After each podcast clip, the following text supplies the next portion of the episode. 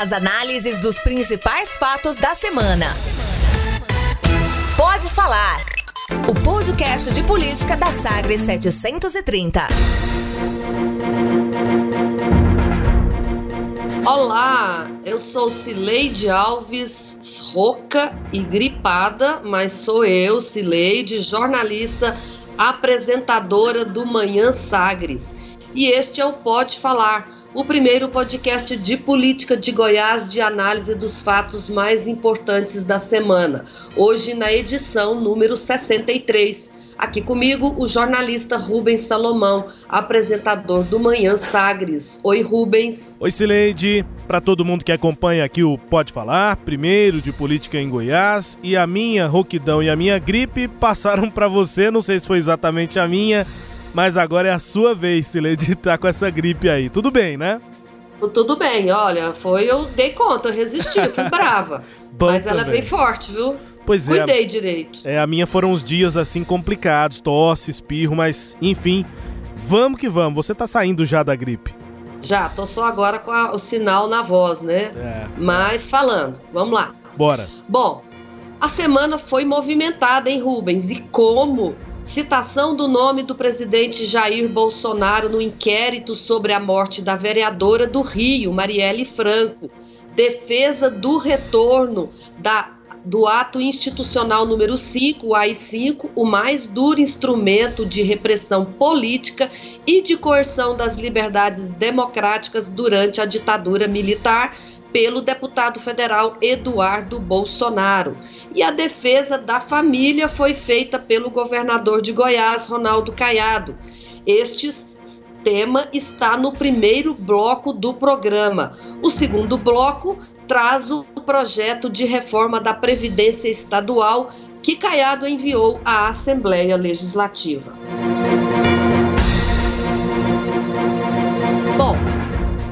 Neste primeiro bloco, a reportagem do Jornal Nacional na terça-feira, dia 29, que revelou depoimento do porteiro do condomínio onde mora o presidente da República, Jair Bolsonaro, dizendo que o acusado de matar a vereadora Marielle Franco tinha ido à casa de Bolsonaro no dia do crime e provocou repercussões fortíssimas.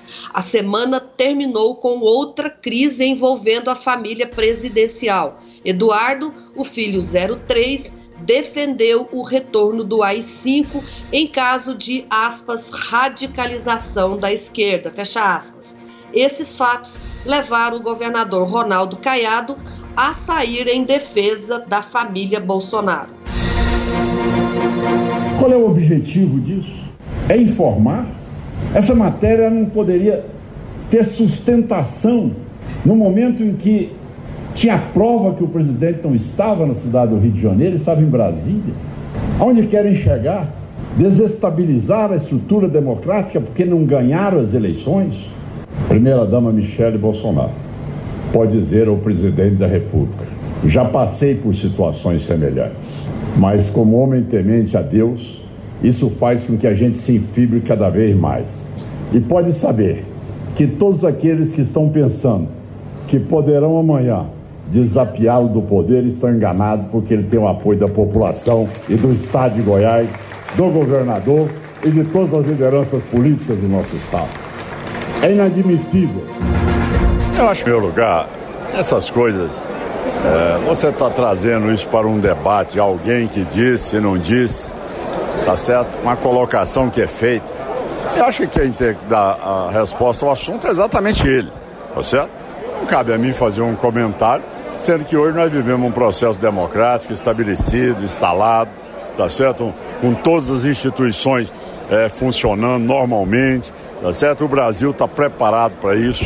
Né? O que você deve perguntar também é se vale a pena, é, a todo momento, criar é, fatos que não procedem, que não têm a menor sustentação para criar um clima como esse de instabilidade no país, comprometendo também a viagem do presidente da República no exterior. Então eu acho que é, o que nós precisamos de trazer para o equilíbrio e as pessoas respeitarem o resultado das urnas. As urnas estão aí, Jair Bolsonaro é o presidente e ele estará cada vez mais nos ajudando no estado de Goiás, tem o apoio hoje do presidente, tem apoio dos ministros do governo. Pela ordem também que você apresentou os temas, né, Celeste? Primeiro, Ronaldo Caiado falando sobre a citação de Bolsonaro na investigação do assassinato de Marielle e depois falando especificamente sobre a declaração do Eduardo Bolsonaro, que tem que responder a ele. O governador também citou que essa declaração do Eduardo, esse tipo de eh, situação no governo é menor e que é fofoca, né? Fofoca para lá, fofoca para cá. Uma coisa, uma pessoa diz uma coisa, outra diz outra e que quem tem que responder é o Eduardo. Enfim, como você disse, o Caiado em defesa da família Bolsonaro, Sileide. Pois é, Rubens, o governador tinha ficado é, em silêncio aí, isolado, em relação a esses, essas crises envolvendo o governo de Jair Bolsonaro. Ele não defendeu o presidente, não defendeu os filhos do, do presidente. Em outros momentos aí, nós somos, é, nós estamos aí no décimo mês do governo dos dois e já passaram por várias é, crisezinhas, né? Declarações, falas de Jair Bolsonaro, publicações em, redes sociais, por exemplo, na semana passada, aquele, aquela publicação do vídeo é, do leão, né, que o presidente fala que está sendo atacado pelas hienas e coloca o STF como uma das hienas, ele, o, o, o Ronaldo Caiado, não se manifestou, ele ficou quieto. Aliás, na semana anterior, eu acho importante a gente observar isso, no dia 23 Ronaldo Caiado esteve numa audiência com o, o ministro Paulo Guedes e declarou, abre aspas, Fui eleito no dia 7 de outubro. No dia seguinte, comecei a trabalhar para superar as dificuldades financeiras do Estado. Hoje estamos em 23 de outubro e até hoje não consegui nada, fecha aspas, disse ele lá em Brasília depois dessa audiência. Então, é, chamou atenção esse, essa é, declaração dele nessa semana. Ele estava num evento lá na OVG, junto da primeira-dama Michele é, Bolsonaro. Então, eu imagino que ele possa ter visto nesse momento aí uma, uma, uma chance né, de mostrar é, diretamente ao presidente, num momento difícil para o presidente, a solidariedade dele, imagino que no sentido de conseguir o que ele não conseguiu, como ele próprio disse nessa fala dele aí no dia 23 de outubro, Rubens. É, é, como é que você vê, vê, esse silêncio aí anterior do governador e essa mudança de posição agora? É uma defesa que o governador faz a essa, dentro dessas polêmicas que são muito graves, né, em relação à família Bolsonaro, o presidente sendo citado na investigação, e uma fala terrível, né, assim, completamente absurda do, do Eduardo falando de AI-5. Mas é, até por essa fala lá do, do, do, do Caiado com o Paulo Guedes, se nesse dia 23 que você citou, é, me lembra, né, me, me, me, coloca de novo naquelas análises que a gente fazia no primeiro semestre é, da sinuca de bico, né, em que o governador fica, porque ele é da base, ele é muito mais da base do Bolsonaro do que o resto do DEM nacional, a cúpula do DEM nacional, que não quer apoiar é, efetivamente, né, assim, é, oficialmente uh, a base do, do presidente. O Caiado é da base do presidente ainda mais e fica nessa sinuca de bico porque ele apoia totalmente o governo e não está tendo resposta prática né, para as demandas que ele leva lá, principalmente para o Ministério da Economia, para a Secretaria do, do Tesouro Nacional. E aí ele fica na sinuca de bico porque não dá para o Caiado, para esse governador, para esse político, com a proximidade que tem com o Bolsonaro, considerar o que até um outro político qualquer poderia considerar. Falar, não, se eu não estou conseguindo o que eu tenho, então aí é, o governo não está cumprindo é, com o que deveria, pelo menos na visão aqui do Estado, então eu vou para a oposição, ou pelo menos vou começar a criticar mais o governo. O Caiado não pode, né? Porque se ele sair é, a, em críticas a esse governo, pela postura que o próprio governo Bolsonaro já tem, é, é, em relação a quem faz qualquer crítica a, a esse governo, aí as coisas ficariam completamente inviabilizadas. Se não saiu com o Caiado sendo aliado, se ele não, se ele deixar de ser um aliado tão próximo assim, aí que não vão sair mesmo. Então o Caiado fica nessa sinuca de bico e agora acho que o que ele está tentando fazer, ao, ao invés de reclamar do governo, é pelo contrário, assumir posições que muitas vezes podem ser até politicamente questionáveis, né? De não, por exemplo, fazer a defesa efusiva que o Maia e que o Alcolumbre fizeram da democracia, contra essa história do Eduardo Bolsonaro de AI-5, novo AI-5, o, Bolsonaro, o, o Caiado prefere não fazer essa defesa tão enfática da democracia, é, por um outro lado, tentando, me parece, fazer um afago para a família Bolsonaro, para o presidente, para quem sabe sair essas demandas todas lá em Brasília. Agora, se não saiu até agora, Silede, não sei se esse afago vai conquistar o coração lá do, do presidente ou mesmo do ministro Paulo Guedes, né? É, porque se ele tiver coração, já, já era para ter amolecido, né? É verdade, já são 10 é meses de um, de um flerte, assim, né? Do, do, é. do Caiado muito próximo, né? Muito elogioso sempre ao Bolsonaro e sempre com essa divisão que ele fez, inclusive aqui em entrevista nessa semana Sagres, o que é o principal e o que é, é o acessório. Mas esse acessório está prejudicando tanto o principal no governo federal, né, Sileide? Pois é, é, esse é o problema. E quem cria o acessório, esses, esses assuntos aí que o governador acha que não são relevantes, uhum. são os próprios membros do governo. Ele tratou como se fosse a mídia e o mundo político que tivesse dando importância para o que, para fofocas, né? mas assim, não, não, não são, são esse, os próprios membros do governo que estão divulgando isso. É, e, e, algo é... que nos afeta, Silene, ah. o, o, governador Caiado assumiu um pouquinho do discurso do Bolsonaro de criticar a imprensa, né? Na segunda, Exato, segunda resposta exatamente. que nós ouvimos, ele falou: ah, mas não é isso que você tem que perguntar, você tem que perguntar mais por isso, você não pode dar tanta é, é visibilidade para essa situação, você tem que dar visibilidade para aquela outra situação. Ora, o político agora é quem sabe que tipo de situação tem mais ou menos relevância e basta ver o Maia e o Alcolumbre deram uma outra relevância que ele não quis dar ao mesmo assunto. Mas essa coisa bolsonarística de querer medir, né, o que que pode ter um critério de noticiabilidade, que é um termo técnico aqui nosso, o que, que é mais notícia do que é menos notícia, né, Celeste? É, ele chegou a dizer essa matéria não deveria nem ter sido publicada. É, dizer, é. quem, quem, que deveria ter decidido isso? É, a liberdade de imprensa, ela é, permite que a própria imprensa decida se deve ou não publicar. É claro que a liberdade de, de imprensa pressupõe erro e acerto. E no caso de erro, é, a, a, imprensa vai arcar com a responsabilidade por isso. O próprio governador Ronaldo Caiado sabe muito bem disso. Nessa declaração dele aí de defesa do Jair Bolsonaro, ele citou a si próprio como vítima, né, é, desse tipo de campanha contra a, a honra da pessoa. É, eu já passei ele se por referia isso, né? À publicação do livro do Fernando Moraes, o, Na Toca dos Leões, de 2005, em que havia uma entrevista com o, com o publicitário Gabriel Zellmeister, que era lá da W Brasil, e o publicitário é, disse que o, o, o ex-candidato é, é, a presidente da República em 1989 teria feito comentários discriminatórios contra mulheres nordestinas nessa campanha eleitoral.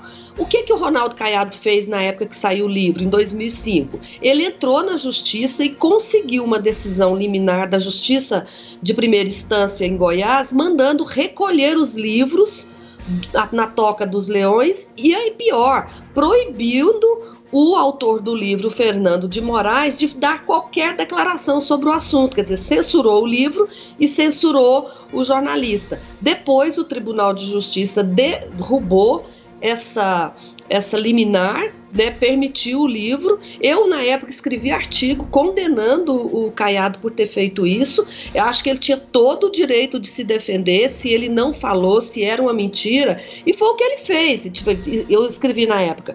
Tem recursos jurídicos para ele se defender. Qual o recurso? Ir na justiça, obrigar o, o, os acusadores a provarem. Como eles não tinham prova, eles é, pagariam por isso e o STJ, em 2016, condenou tanto o publicitário quanto o escritor e a editora Planeta a indenizarem Caiado em 1 milhão e 6 mil e 600 mil reais. Esse é o caminho que a democracia nos oferece. Pode demorar, mas é o caminho da democracia. O Ronaldo Caiado fez o caminho certo depois desse, desse ímpeto autoritário. Então, quando ele fala agora, essa matéria não deveria ter sido publicada, eu acho que ele está tendo uma recaída desse ímpeto autoritário. Para combinar né? com o presidente, depois, né, ele Só completando o raciocínio, Rubens, depois, na campanha do impeachment agora, na campanha contra o PT, ele foi defensor do, do da democracia, fez grandes discursos de defesa né, da democracia. Então, me estranha que ele agora tenha dito, é, não tenha se espantado com essa declaração do Eduardo Bolsonaro.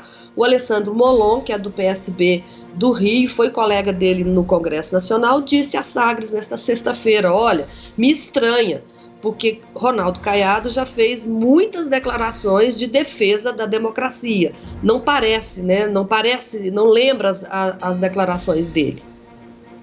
Pois é, o que eu disse aqui é só que o, o, essa recaída do Caiado talvez seja para combinar com, com o Bolsonaro nessa estratégia de aproximação, né, Sileide? É isso. É, é, essa que é a questão. Eu acho que o, o Ronaldo Caiado, nesta semana, ele se aproximou mais do, do, da direita ligada a Bolsonaro e ele se afastou da, desse, dessa direita liberal representada pelo Alcolumbre e pelo é, é, Rodrigo Maia. Eu, é, essa que é a impressão que eu tive. Ele, ao dar essas declarações, ele marcou essa posição no espectro político ideológico. Consequentemente, é, Rubens, ele se afasta dos governadores que estão criticando, que apoiaram, que agora estão criticando o presidente da República, né? em especial eu me refiro ao João Dória e ao Wilson Witzel, né, se afasta desses governadores e fica mais próximo do clã Bolsonaro. Essa é uma posição que ele está assumindo nacionalmente, que ele tinha evitado assumir em outros momentos. Eu acho que isso é importante a gente observar. É, a gente tem que ficar de olho aí e o posicionamento do, do, do, do governador Caiado é, me parece ele, ser fundamental para a recuperação do próprio Estado. Tive a oportunidade de perguntar para ele, só para encerrar aqui esse tema, no, na apresentação da reforma da Previdência. Eu perguntei ao governador: o senhor já pagou folha de dezembro, que era um problema, é, tá aí lutando contra o tal do déficit bilionário e agora apresentando reforma da Previdência. Em que momento do governo o senhor vai poder dizer que superou a herança do governo passado do PSDB? Aí eu tava perguntando sobre discurso político, né, Celeste? Quando é que o Caiado vai mudar o discurso, trocar o disco, como se diz? E ele disse: olha, seria irresponsável dizer que eu vou conseguir resolver todos esses problemas ainda nesse mandato. Então o discurso político está aí para até o final de 2022, até o final do, do, mandato de Ronaldo Caiado. Ele já antecipa que não deve resolver todos os problemas até o final da gestão e fica nessa dependência para uh, ah, solucionar as questões lá do governo federal. E aí ele tem que manter esse discurso. Daí o discurso político ser importante. Se ele vai se aproximar, se afastar do governo e se essas demandas vão ou não ser resolvidas, né, Celede? É o discurso do governo Caiado, não só agora em 2019, mas até o final do mandato.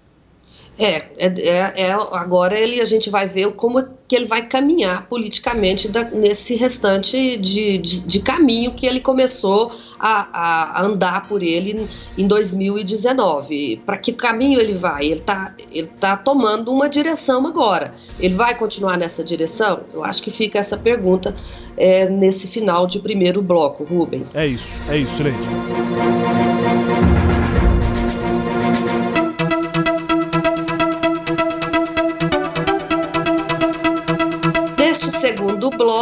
Vamos falar sobre a proposta de emenda constitucional, a PEC da reforma da Previdência Estadual.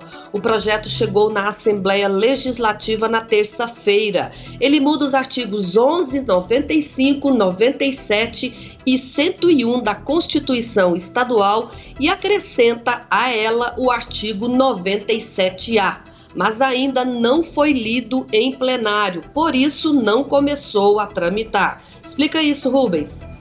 É o prazo regimental, né, para uma PEC. A intenção é que mudanças na Constituição do Estado não possam ser feitas assim, a toque de caixa ou com muita rapidez. Então, tem um prazo regimental. O presidente tem que ler a PEC no plenário, é uma leitura bem rápida, coisa simples, mas fundamental para a tramitação começar.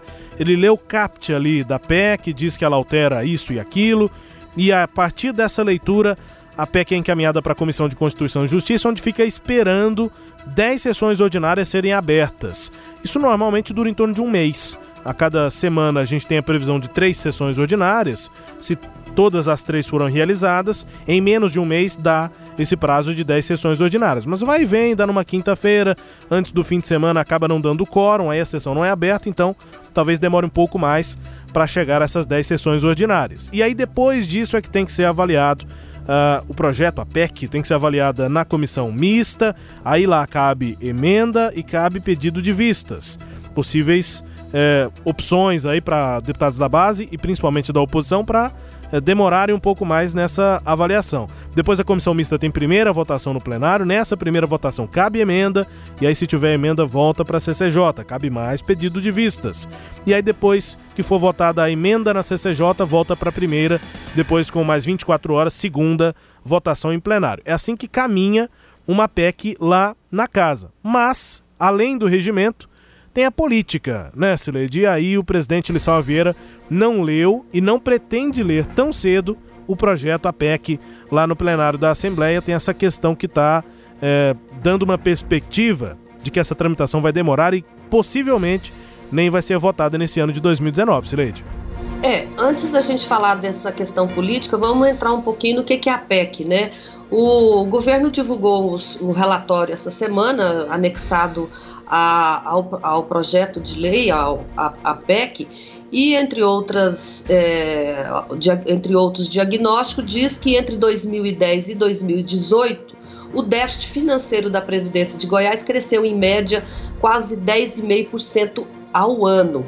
É, e diz que o modelo de gestão previdenciária goiano está é, é, deficitário em quase 3 bilhões, que hoje é, o número de servidores ativos já é inferior né, ao de inativos, são 50 e poucos mil servidores ativos contra aproximadamente 59 mil inativos e pensionistas, que o aumento é, do índice de cobrança né, não resolveu o problema do déficit. Os servidores só começaram a pagar é, contribuir para a Previdência em 1996, começou com uma alíquota de 6%, em 2000 essa alíquota passou para 11%, em 2013 para 13,25% e agora para 14,25%. Agora, é, não, foi em 2017. Agora o governo está querendo mudar né, os critérios para a pessoa ter direito a se aposentar e ainda criar uma, uma espécie de uma alíquota extraordinária que vigoraria nos períodos é, é de déficit orçamentário. É, em síntese, resumidamente, Rubens, é esse o projeto o conjunto de medidas não é suficiente para zerar o déficit. Nem que, mesmo que você resolva introduzir alíquotas extraordinárias, não é suficiente para zerar o déficit. É, a gente está fazendo uma correção de questões que ficaram paradas no tempo. Né? Há 15 anos atrás, nós tínhamos 2,1 é, inativos para 1,1 ativos para um inativo e pensionista. Hoje essa relação é de 0,9. Uhum. Então, com o tempo, isso foi se deteriorando e hoje nós não podemos simplesmente dar um cavalo de pau nessa, nessa, nessa estratégia e resolver zerar o déficit, porque isso é inviável, é impossível de acontecer. Se você pegar, qual é o déficit da Previdência? O déficit da Previdência é 2,9 bi. Tá? E quanto é o nosso gasto com folha dos inativos né, e de pensionistas? Ele está em, em aproximadamente 6 bilhões. Tá? Então, esse 2,9 bi, ele representa aproximadamente 50% disso aí. Se você colocar contribuição patronal, porque o meu gasto com previdência não é só o déficit. É porque a minha contribuição patronal de 28,5%, que representa 1,8 bi, ela não está sendo suficiente, né, junto com as outras contribuições né, dos ativos e dos inativos, não está sendo suficiente para cobrir é, as, as, os benefícios que eu tenho que dar, logo eu tenho déficit. Então, o custo para o Estado, se a gente pegar 2,9 mais 1,8, dá 4,7 bilhões. 4,7 bilhões. Isso significa que cada cidadão que nasce, o menininho acabou de nascer, ele já tem que contribuir 670 mil a cada ano para poder pagar o déficit da Previdência. Todos nós pagamos, é isso que tem que ficar claro. E aí esse argumento técnico que a gente ouve aí primeiro do Gilvan Cândido, presidente da Goiás Prev, e depois da secretária de Economia, Cristiano Schmidt, esse argumento técnico, Cileide, acaba é, é, dando margem para a gente entender que vai ser inevitável que o governo defina mesmo a cobrança de uma alíquota extraordinária. O que é um ponto importante, principal, de polêmica, de questionamento, de desgaste político lá na Assembleia. Tudo isso tecnicamente discutido tem que ser politicamente votado lá na Assembleia, Sileide. Pois é, e aí começa a parte da política, né? O governo fez, jogou todas as suas fichas, colocou o Gilvan Cândido e a secretária de Economia para defender, ele próprio se reuniu é, com antes, né, com, com diretores de órgãos, presidentes de órgãos, não conseguiu ainda o apoio do Tribunal de Justiça e já enfrenta, obviamente, reação dos servidores públicos. Nesta semana, a gente entrevistou o presidente do Cinti Público, ele questiona os dados, né, reclama que não teve acesso aos dados, reclamou que o governo não chamou os servidores para conversar. A presidente do Cindy, do Sintego, melhor dizendo, a Bia Lima, teve um encontro com o governador no dia 29 desta semana, ela foi lá para conversar sobre a pauta da educação, tratou desse assunto é, da reforma. É, ela também reclama de falta de, de conhecimento é, do projeto. E o, o, Sindi, o que é o Sindicato dos Fiscais do Estado, tomou a dianteira, Rubens, e essa semana propôs uma ação contra a PEC, alegando que ela se espelha na PEC 06 aprovada pelo Congresso Nacional, que é a reforma da Previdência, mas essa PEC ainda não foi promulgada, então o governo não poderia apresentar um projeto com base numa PEC que ainda não foi promulgada, que isso caracteriza vício de origem. Então, agora é, são os lados do governo, dos servidores públicos e a Assembleia nessa articulação aí, nessa mediação que, obviamente, esse projeto vai exigir na Assembleia. E aí você acha que o clima lá hoje está como para esse debate? É, pelo que eu tenho acompanhado, Sileide, é, algumas dicas foram dadas, é, primeiro pelo governador e agora mais recentemente pelos servidores. Eu tenho a impressão de que a previsão de alíquota extra, que é só uma previsão, não tem detalhes de quantos por cento, enfim, com, por quanto tempo vai valer, mas é, só tem lá tem, a, a né? autorização, o máximo, máximo né? Tem o máximo, né? É. Mas não tem a definição se vai ser por 20 anos, por 5, por 10. Não tem essa definição técnica de quantos por cento, por quanto tempo para dar tantos bilhões, né? É, tem esse máximo de 20, de 20 anos, mas é uma autorização que está na PEC. O próprio é, governo. Essas definições seriam por leis ordinárias, né? É um não projeto vão, de lei não vão ficar a bel prazer do governo. Tem que passar pela Assembleia. Isso, mas essa PEC não traz esses detalhes. E a dica que o governador já deu, na minha opinião, é porque lá na apresentação, e tinha deputados presentes lá, o líder do governo, o presidente, Humberto Aidar, Álvaro Guimarães, tinha outros, outros deputados na apresentação da reforma. O próprio governador disse, quando perguntado na entrevista coletiva sobre a alíquota extra, ele falou o seguinte: é, tem que ver como é que a PEC vai sair da Assembleia. Dependendo de como ela sair da Assembleia, a gente pode apresentar um projeto de lei complementar, se for o caso do governo entender que a alíquota é necessária.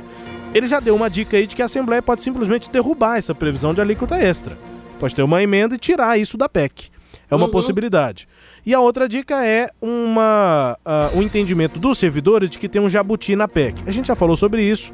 Não é assim um grande jabuti, porque está falando sobre servidores públicos, mas não diz exatamente, é, não diz respeito exatamente à Previdência, mas é a questão dos quinquênios. A PEC da Previdência também acaba com o quinquênio em Goiás, como já acabou lá em âmbito federal é, os servidores vão trabalhar para tentar tirar isso da PEC, essa retirada do, do, do quinquênio.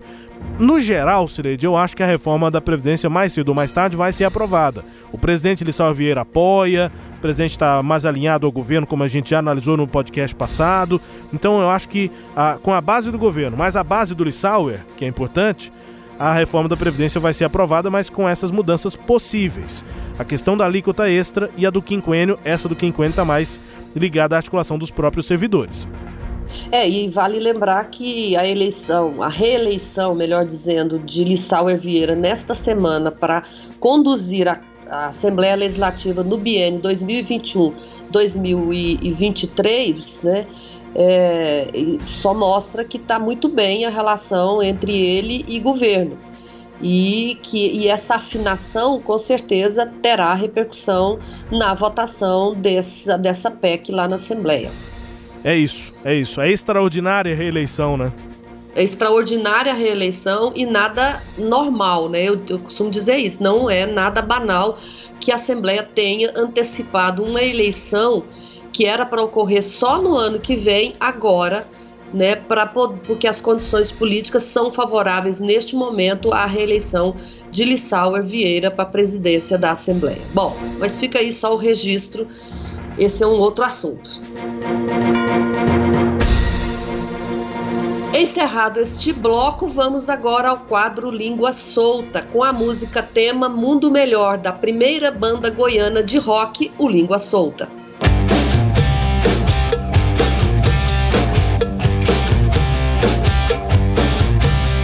Todos sabem a minha opinião que eu tenho sobre o líder, que lidera apenas ele e que simplesmente está aqui para poder usar a tribuna de 10 em 10 minutos para poder encher o saco de todo mundo, falar um monte de porcaria que ninguém entende e de fato não botar nada que ajuda a sociedade. Então, não fica a minha pergunta se de fato o líder em algum momento procurou essa comissão para tentar resolver algum problema, não só esse não, algum problema da cidade de Goiânia. Porque na verdade o que eu vejo aqui é o tempo inteiro 34 vereadores independentes de base ou oposição salvando a cidade dia após dia, como por exemplo na votação do empréstimo, o cidadão que fica sentado mexendo óculos no fundo do plenário o dia inteiro, caçando confusão com o vereador porque não consegue fazer um projeto digno, ele tem que ficar entrando no projeto dos vídeos essa língua tá solta mesmo, Silete.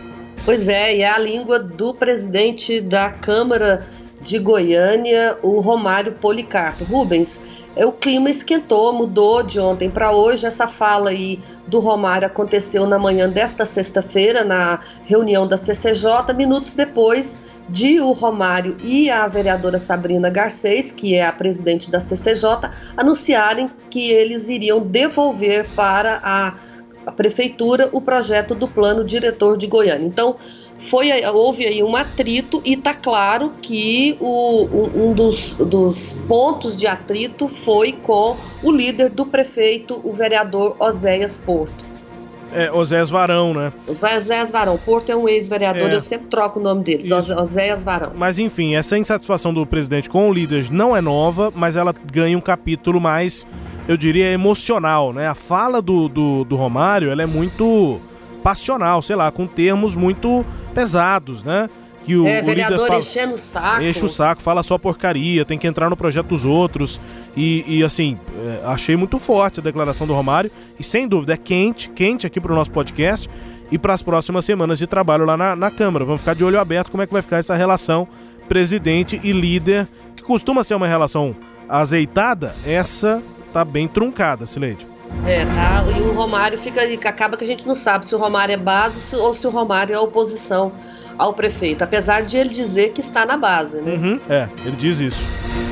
Bom, assim a gente termina este Pode Falar, o primeiro podcast de análise política de Goiás. Comigo, Cileide Alves, e com Rubens Salomão. Rubens, tchau, tchau. Tchau, Cileide. Até a volta um beijo e traz um queijo se você encontrar, tá? tá bom, eu farei isso. Um grande abraço a todos e até a próxima semana. Tchau, tchau. Você ouviu? Pode falar. O podcast de política da Sagres 730. Uma análise de credibilidade a cada edição.